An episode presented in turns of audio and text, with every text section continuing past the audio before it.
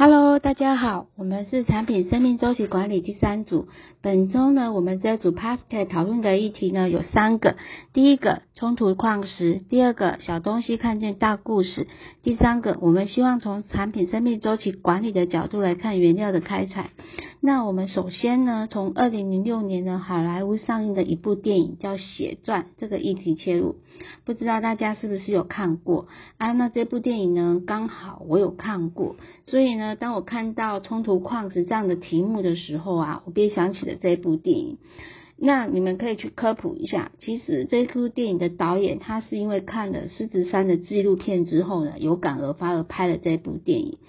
嗯，其实呢，其实早在二零零二年的时候呢，联合国就已经成立了一个叫做金伯利进程国际证书制度。念起来有一点绕口，它呢其实是希望人们可以抵制非洲生产的冲突矿石，也就是血钻，那呢保障呢非冲突矿石呢才能进入那个市场交易。好，其实其实也是有一点不符合公平贸易的原则啊。我们想哦，一颗发亮的石头，它在人类的加工啊、宣传啊、促销之下呢，它变成了证明爱情存在的物品。可是呢，它却隐藏了人权、血腥，还有文化暴力的议题。或许啊，它的事实应该就像电影的情节一样，嗯，因为国家为了庞大的钻石利益呢，引爆的内乱不断，军火交易，或者是居民的饥饿啊、贫穷啊、死亡，甚至毒品，很多很多的议题。那其实这样的议题呢？我们再回到现在看看刚果，我们的手机、我们的电池，其实它很多关键的原料啊，都是来自于刚果。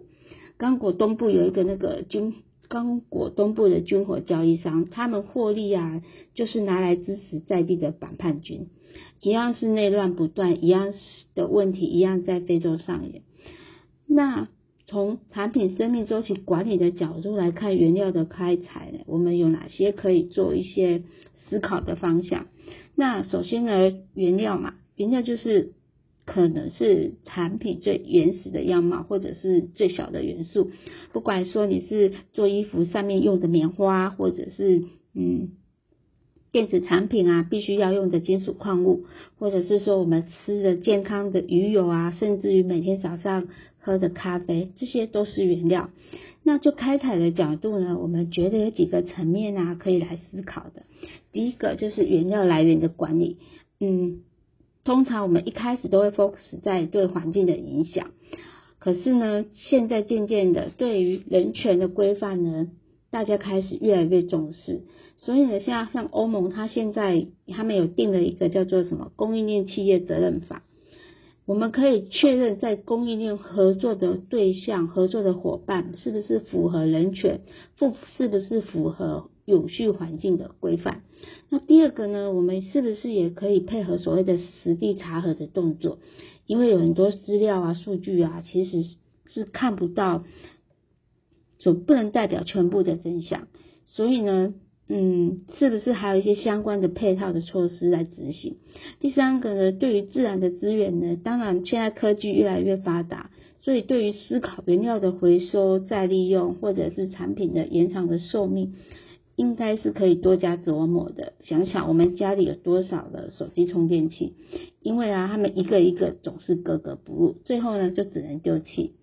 第四个呢，对于人类可以复制啊，驯化的资源，比如说木材，比如说渔场，比如说动植物农产品，也应该要以公平贸易的原则啊，与生产者建立长期的合作关系。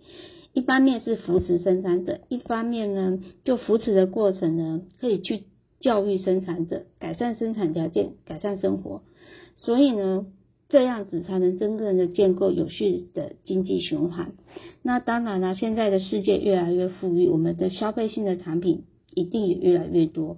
当我们可以不知道它是怎么做出来的，但我相信我们应该要知道它对于环境、对于我们人类所造成的影响。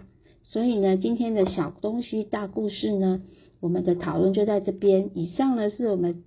第三组 Pascal 的分享，欢迎大家一起加入讨论哦。